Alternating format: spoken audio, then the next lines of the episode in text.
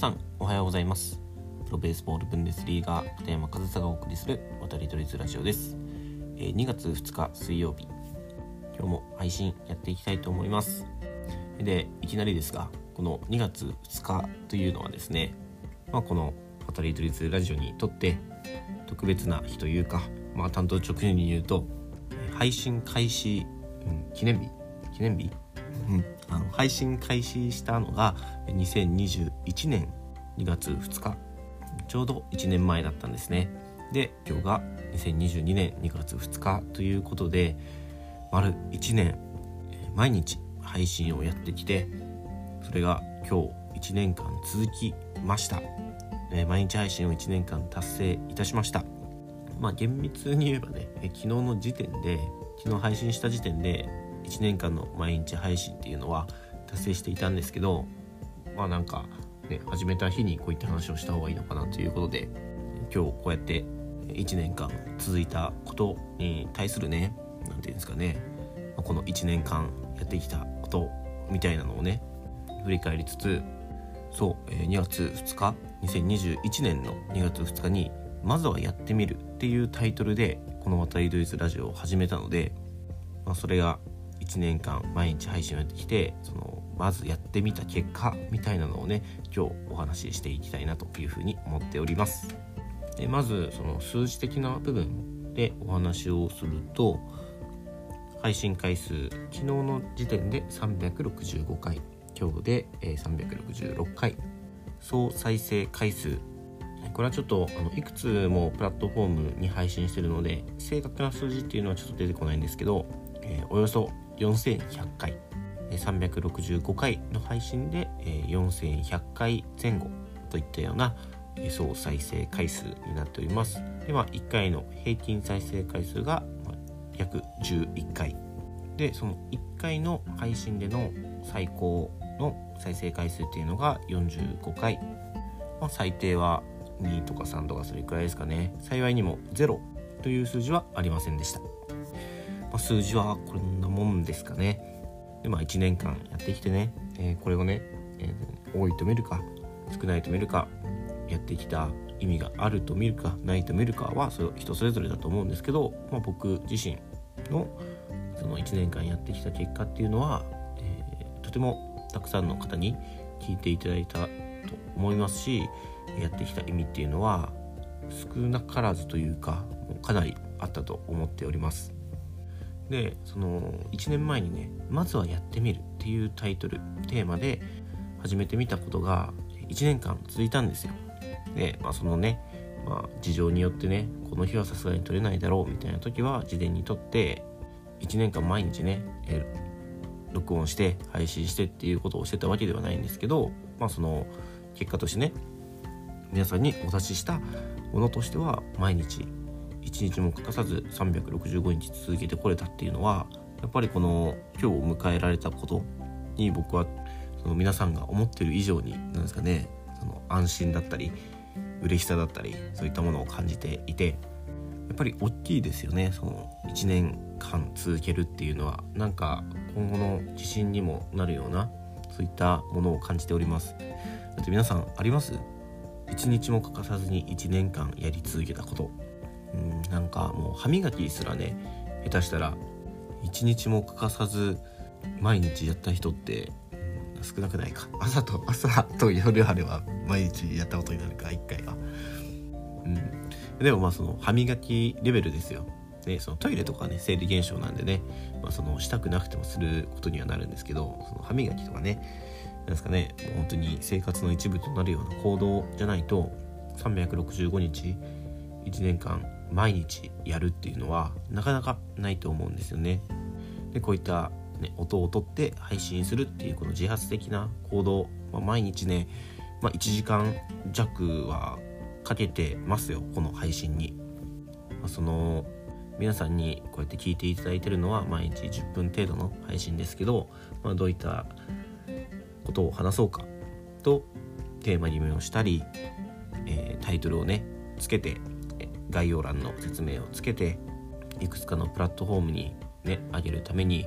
そういった操作をしてまあ、なんだかんだ1時間全然1時間以上かかることもあるんですけどその作業みたいなものを、まあ、365日続けてこれた。でこれはかなり大きなことだなというふうに思っております。でそうですね。なんかここからが本題ってわけじゃないんですけどそのまずやってみた結果っていうところ、まあ、そのまずやってみるっていうことがそもそもすごく重要だったんだなっていうことに気づいてでその1回目の配信をね聞き直すとね、そのマイクがないからとか、えー、なんか、えー、キリがいい日にしたいとかなんかいろいろないろいろなそのやらない理由ばっかり言っていてもしょうがないから、えっと、マイクを買ってから始めようと思ったんですけどもう始めちゃいましたみたいな。もうまずはやってみるということでマイクとか他のもの何も揃ってないけど、えー、iPad に向かって話しかけて2月2日に、えー、おタイトルズラジオを始めましたっていう風なことを言っていてで本当になんかいろいろ気にしてたんですよね。いろんなものを揃えてからとかなんかネタも10個くらい先に集めてからとかなんかそういったことを考えていてなんか本当はね1月1日くらいから始めようと思ってたのがずるずる1ヶ月経ってもうこれ以上伸びたらもう本当にやりたいやりたいって言ってるだけでやらない。だからもうまずはやってみるということで2月2日にちょっと無理やりってわけじゃないですけど、えー、始めたんですよ。でその結果ですよ。1年間続けることできたっていうのはもちろんその一つの結果ですけどあのー、マイク結構気にしてたんですよね。いい音で届けないといけない。人に聞いてもらうには少しでもいい音で、えー、届けた届けないといけないっていう風に考えていた。だからまあ1ヶ月くらいねマイクを選ぶのにかかってでも結局マイクが届く前にこうやって配信を始めてで途中でマイク届いてそれを使っていたんですけど結果、えー、今マイク使ってません。いやー本当にもうどれくらいですかね。半年以上マイクほぼ使ってないと思います。あんなにねいっぱい調べてこれにしようって思って買ってまあそのね物が揃ってやってる感が出るっていうのはそのモチベーションとかにもつながるんで、まあ、それはいいんですけどけど結果的にマイクわざわざセットしてっていうのをもうやってないんですよね。だからマジで何だったんだってことですよその悩みは。あんだけ悩んでマイクが来てから始めようっていう風にねなんかそんなことを思ってやっていたのがもう結局マイク使ってないんですよね。もう無駄でしたよその時間は。けどその時は本当に心配して、えー、こうやって音声配信をねするって決めたんだったらマイク買わないとって思ってたんですけど結局使ってないと。なんでねその準備ができていることに越したことはないですけど準備ができてないことを始める理由にはならないんだなと。でその始める前の心配事、まあ、僕で言うマイクがないとちゃんといい音で届けられないから聞いてくれる人が少なくなるんじゃないかと、ね、せっかく聞いてくれてもこいつ音が悪いって離れてしまうんじゃないかみたいな心配をね始める前からしてたんですよ。でも本当にそんな心配ねそのなんすか想像でしかなかったんですよね。なんか本質じゃないというか大事と思っていること始めやる前に大事と思っていることはやってみたら大したですか心配事じゃなかったみたいな。そういったことってねもう結構いろんなとこであると思うんですよね。僕も2016年にそのねドイツに行ったわけですよ。英語もできない。ドイツ語ももちろんできない。海外に行った経験なんで台湾にちょっと遊び行ったことがあるくらいですよ。でそれで海外でやっていけるのかみたいなね心配。僕はあんまりね心配はしてないというかなんかワクワクの方が強かったんですけどまあ僕の周りでねそういった心配をしてる方はたくさんいたと思うんですけど2016年にねドイツにまず行ってみた結果もう昨日も昨日の配信でお話ししましたけどもう6年目のシーズンを迎えるまでになりました。しかも当時は全然そんなことは考えてなかったんですけど選手兼監督というねそういった立場までもらえてだからその行動を起こさないことにはその心配していることさえ起きないんですよ。行動を起こしたから、まあ、マイクが必要だ必要ないっていうことも分かったわけですし行動を起こしたからドイツでプロ契約をしたり、えー、監督という立場をね日本人で初めてというそういった肩書きまでついて手にすることができたんですよね。だから本当にまずはやってみるっていうねタイトルで始めたその第1回にしてまあ一番重要なことを言ってたんじゃないかなと。その始めたこと第1回があることによって第2回があってで始めたら続ける。でもう始めることもまあ簡単だけど簡単ではないというか。そして続けることも簡単だけど簡単ではないというかね。でもそれができたそれを1年間達成したっていうのは自分の中ですごく自信にもなりますし本当に去年2021年の2月2日にまずはやってみるということでね始めた過去の1年前の僕よくやったなとよく始めたなと。で第2回第10回100回300回365回と続けてきたその一日一日の自分よくやったなと、まあ、自分で自分を褒めるとまでは言いませんがこの積み重ねてきたものやってきたものっていうのはしっかり自信にしていきたいなというふうに思いますしこれから367回400回500回600回で続いていく続けていく自分ね頼むぞと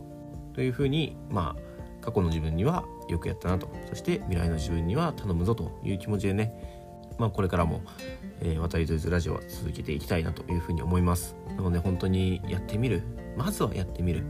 行動に移してみる、ね、準備するのももちろん大事です。で準備が整っていることに越したことはないんですけど準備が整ってないから始められないっていうのはねおすすめしません。なぜなら